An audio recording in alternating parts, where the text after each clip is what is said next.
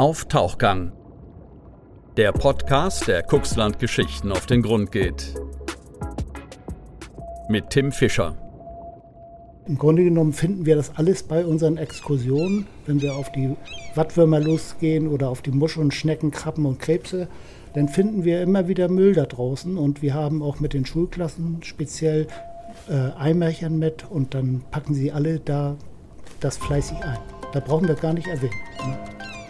Hallo und willkommen zu einer neuen Folge auf Tauchgang. Unser heutiger Gast ist Günter Kruggel und wir sitzen hier zusammen im blauen Klassenzimmer. Wir haben hier einen wunderschönen Blick auf das Wattenmeer und äh, wollen heute auch einmal darüber sprechen, was es denn alles so mit dem Nationalpark Wattenmeer auf sich hat und was das blaue Klassenzimmer eigentlich ist.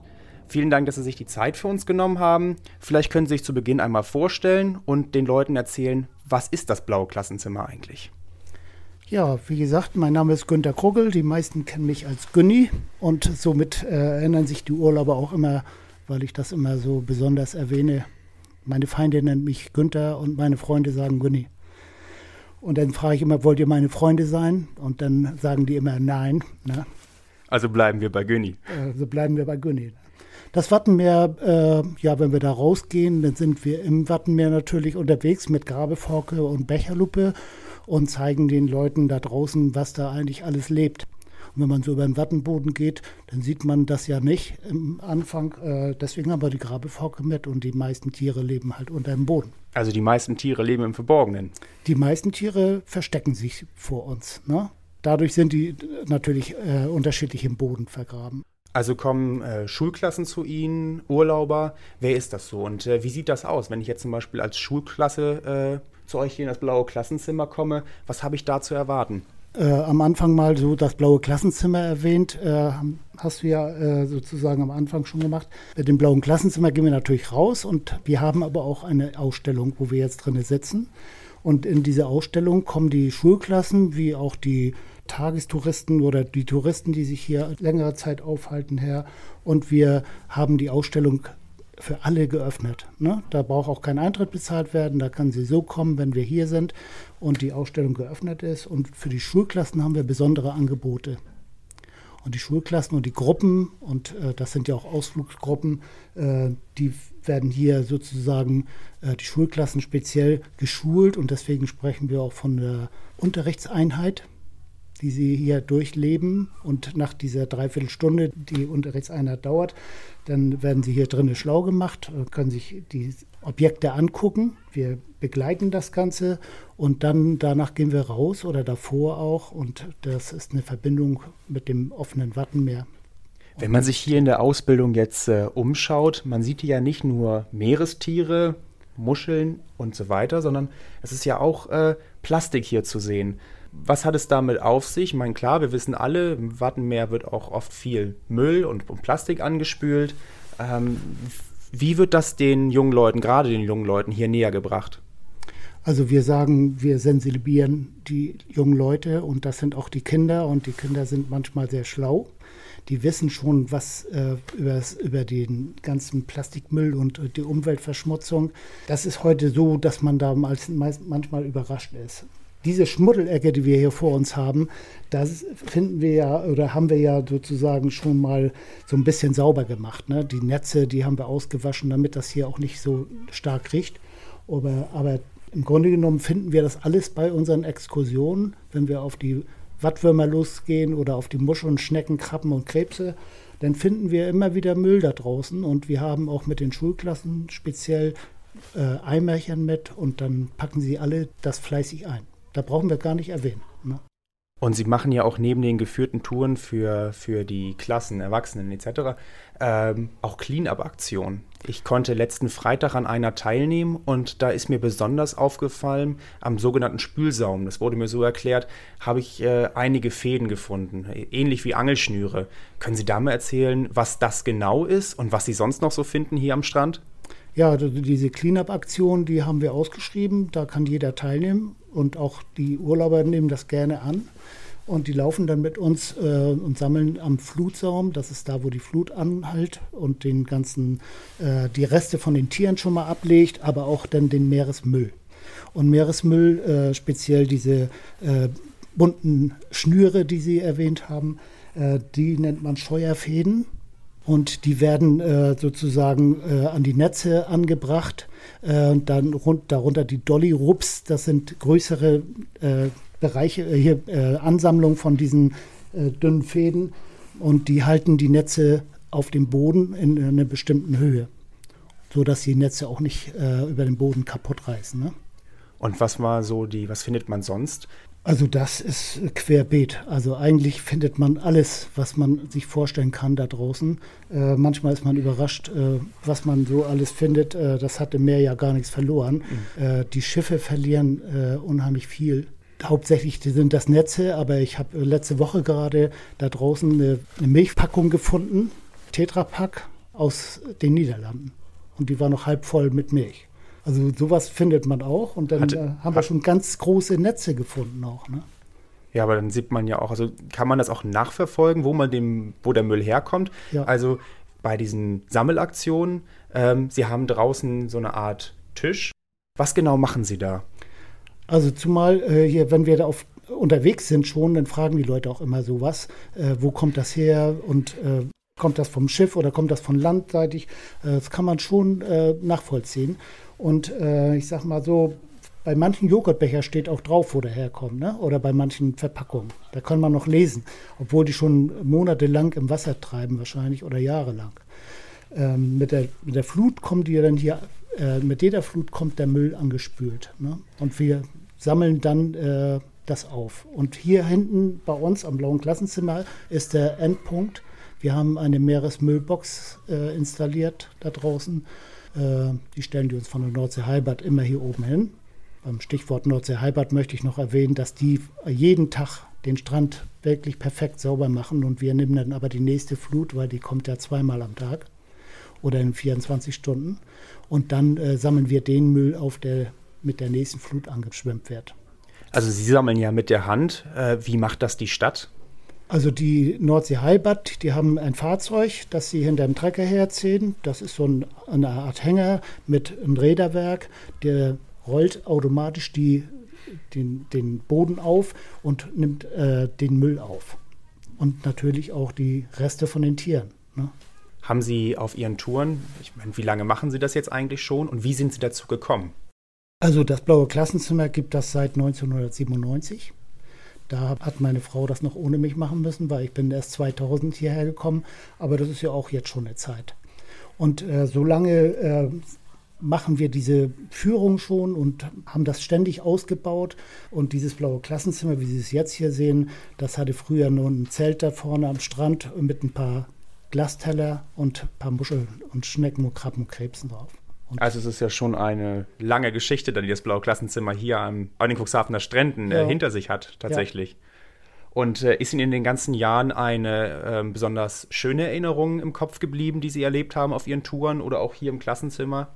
Also wir erleben sozusagen schöne Dinge natürlich äh, tagtäglich. Wenn wir rausgehen, wir sehen die Kinder leuchten, Augen leuchten, wenn sie dann äh, eigenen, äh, eigene Erfahrungen machen mit den Wattwürmern oder den Muscheln. Äh, die können sich dann gar nicht vorstellen, dass Muscheln zum Beispiel laufen können. Ne? Oder eben, wir haben ganz tolle Sachen da draußen gefunden.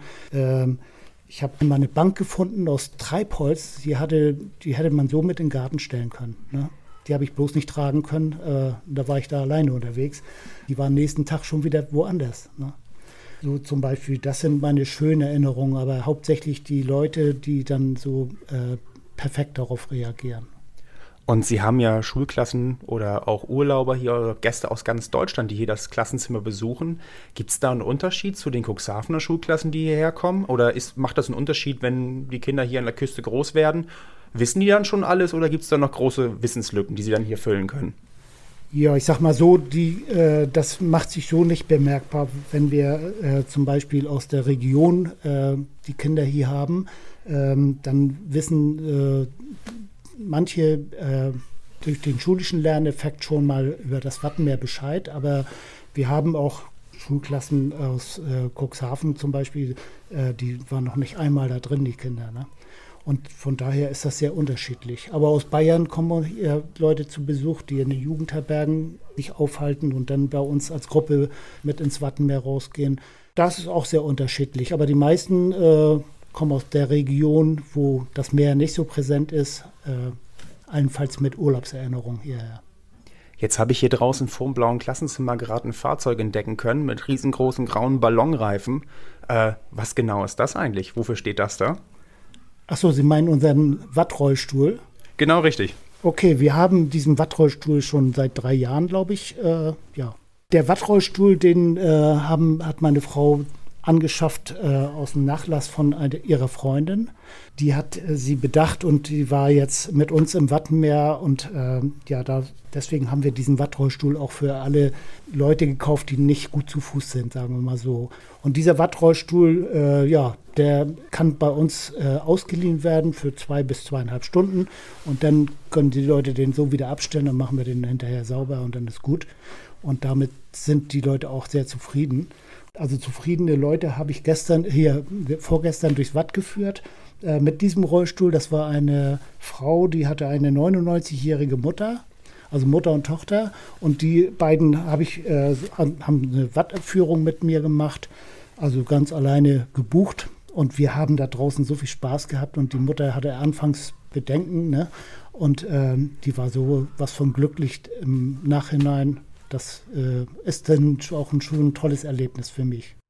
Also kein Hindernis, wenn ich im Rollstuhl sitze, einfach auf Sie zukommen und äh, hier mal nachfragen, ob ich den Wattrollstuhl mir ausleihen kann. Ja, wir haben natürlich äh, so einen Wattrollstuhl nicht als einziger. Äh, die Nordsee Halbert hat auch ein paar Stück davon und die kann man auch ausleihen. Aber wir haben äh, halt äh, ein anderes Mo Modell. Ne? Da sitzen die Leute wie im Rollstuhl drinne und ähm, Sie machen es jetzt schon einige Jahre. Haben sich so die Thematiken, ähm, was das Watt betrifft, geändert? Ich spiele jetzt darauf an, dass äh, durch die Elbvertiefung auch äh, die Verschlickung hier im Wattenmeer immer eine größere Rolle spielt.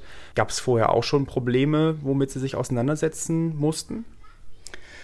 Ja, das ist natürlich ein, äh, jetzt in aller Munde, dieses, äh, die Verschlickung. Äh, das ist für uns auch ein Problem, weil wir damit äh, ein Problem haben, wenn der Schlick hier äh, ausgebackert wird und dann äh, hier wieder mit der nächsten Flut angespült wird. Das kann man schon unterscheiden. Dieser Schlick ist aus meiner Sicht für uns Wattführer, wo wir täglich rausgehen, äh, ja ein Unterschied zu dem ganz normalen Schlick, den das Wattenmeer sozusagen mit sich bringt. Das ist ja ein natürlicher Zustand. Das ist, sind zwei Unterschiede von Oberflächenschlick äh, betrachtet aus. Wenn ich da rausgehe mit einer Gruppe und wir sinken dann äh, knietief ein, dann kommt die Gruppe nicht weiter. Und dann muss ich wahrscheinlich die Hälfte retten. Und dann kann ich da nicht durchgehen. Und das haben wir bis 2020 durchweg die letzten Jahre gehabt. Ja? Und davor, die Zeit, da haben Sie auch drauf angesprochen, ob es da Unterschiede gab. Äh, früher, also vor fünf Jahren noch, äh, da hatten wir diese Schlickgürtel mal, ja, sachte. Ne? Dann sind wir da auch gerne durchgegangen. Also konnten Sie auch beobachten, dass sich das in den letzten Jahren deutlich verschlimmert hat? Ja. Also bis auf dieses Jahr. Ne? Dieses Jahr ist das hier gar nicht so schlimm. Das ist außergewöhnlich. Welchen Grund das hat, äh, weiß ich ja nicht ob die jetzt nicht so viel baggern. Ich habe jetzt auch bemerken können, Sie haben mir ja gerade eben schon Ihre Ausstellung gezeigt. Ich musste mir aber alles äh, verkehrt herum angucken. Wie kommt das eigentlich? Ja, wir haben die ganze Ausstellung umgedreht und äh, unsere Ausstellung ist taktil begreifbar. Das heißt, die Kinder haben vieles zum Anfassen. Ne? Also von den Resten von den Tieren angefangen bis zu Fühlkästen, da haben wir hier alles äh, taktil aufgebaut. Und das äh, ist durch die Corona-Lage hat sich das geändert. Jetzt dürfen wir zum Beispiel nur sieben Leute hier reinlassen, äh, weil das über 70 Quadratmeter hier sind. Ähm, ja, das rechnet sich für uns nicht und wir können nicht äh, hier jedes Mal eine Person hinstellen, die das äh, bewacht oder hier hier öffnet. Dadurch habe ich die Kästen jetzt umgedreht und für den äußeren äh, Betrachter, Betrachter über die Fensterseiten dann nach außen gekehrt. Ja so ist das gekommen. Schöne Idee. Sie finden hier ja auch nun einiges an Plastik und nun habe ich gesehen, dass man das natürlich auch vielfältig verwenden kann. Und auf Ihrer Internetseite ähm, bieten Sie auch Workshops an. Was genau kann ich mir darunter vorstellen? Äh, Workshops sind äh, ja ein beliebter Anlaufpunkt für unsere Gäste. Auch äh, wir machen ja schon seit jeher Workshops. Das waren früher Holzworkshops oder Bastelworkshops. Äh, ja, mit Treibholz dann, oder? Ja, nee, also auch mit anderen Dingen. Mhm. Äh, in den letzten Jahren äh, haben wir das mehrfach dann ausgeweitet, weil wir gesehen haben, was hier ankommt, um die Nachhaltigkeit ein bisschen nach vorne zu bringen und auch hier zu demonstrieren haben wir dann äh, im Recycling äh, gearbeitet. Das heißt, wir haben äh, aus diesen Scheuerfäden zum Beispiel einen Workshop gemacht, äh, wo man Armbänder aus diesen Scheuerfäden erstellen kann für, für Uhren. Ne? Also das ist schon mal ein Highlight. Die sehen auch total schön aus. Und wir haben hier ähm, was ganz Besonderes hängen, ein Tiki aus Müll. Wie sind Sie auf die Idee gekommen? Also das äh, Plastiki, das ist ein Nordamerikaner gewesen, äh, wenn ich das richtig in Erinnerung habe. Der hat mal äh, einen Katamaran gebaut und der hieß Plastiki. Und damit ist er über die Weltmeere gesegelt, um auf den äh, Zustand der Meere, äh, die Verschlechterung durch das Plastik in den Weltmeeren aufmerksam zu machen. Und er hat äh, einen, einen Katamaran gebaut, der voll recycelt ist. In seinen äh, Rümpfen hat er Plastikflaschen drin gehabt, also die haben das ganze Boot getragen. Und ja, das Segel ist auch aus Recyclingmaterial erstellt und äh, ja, mit, mit Sonnenenergie betrieben. Und daraufhin ist meine Frau am Strand spazieren gegangen und hat äh, dann die erste Müllsammelaktion gemacht die in ihrem ganzen Leben und hat in zwei Stunden zwei große Taschen voll eingesammelt. Und dann kam die nach Hause und hat sie mir das erzählt. Und dann habe ich gesagt, ja, also das ist ja gewaltig. Ne? Und dann hat sie daraus äh, angefangen, die Koksplastiki zu bauen oder die Kokstiki zu bauen. Das sollte äh, also das Pendant zu der Plastiki eigentlich sein. Und das hängt hier immer noch. Die Geschichte ist doch ein schöner Abschluss. Vielen Dank, Günni, dass du dir die Zeit für uns genommen hast. Ja, das habe ich gerne gemacht, äh, weil ich habe mich auch sehr darauf gefreut. Ähm, ich freue mich immer, wenn ich Menschen äh, finde, die mir zuhören oder uns zuhören, äh, ob das nun um Schönheiten im Wattenberg geht oder um diese ganze Problematik mit dem Plastik. Äh, da merken wir auch immer wieder, dass die Leute darauf anspringen. Und äh, ja, ich möchte dann in diesem Sinne nochmal auf unsere Internetseite hinweisen. Das ist äh, www.blaues-klassenzimmer.de. Da kann man sich zu allen Workshops und Wattwanderungen äh, ganz einfach anmelden, schon auf der Startseite. Ja, dann wünsche ich dir in dem Sinne noch viele, viele schöne Touren diesen Sommer. Dann äh, bedanke ich mich bei dir. Wir hoffen, euch hat der Tauchgang gefallen. Wenn ja, lasst uns sehr gerne ein Abo da, dann verpasst ihr auch zukünftig keinen weiteren Tauchgang mehr. Und folgt uns auch gerne auf Instagram, Facebook und bei 10v-medien.de. Dort findet ihr nicht nur die Tauchgänge der letzten Wochen, sondern erhaltet auch täglich die aktuellen Nachrichten aus unserer Region. Außerdem könnt ihr dort unseren News-Podcast anhören. Der erscheint jeden Tag und wird von Dieter Büge gesprochen, den ihr am Anfang und am Ende unserer Tauchgänge hören könnt. Also Nachrichten im Audioformat. Bis zur nächsten Folge, euer CNV Podcast Team. Auf Tauchgang, der CNV Podcast aus Cuxhaven. Redaktionsleitung Ulrich Rode und Christoph Käfer. Produktion Rocket Audio Production.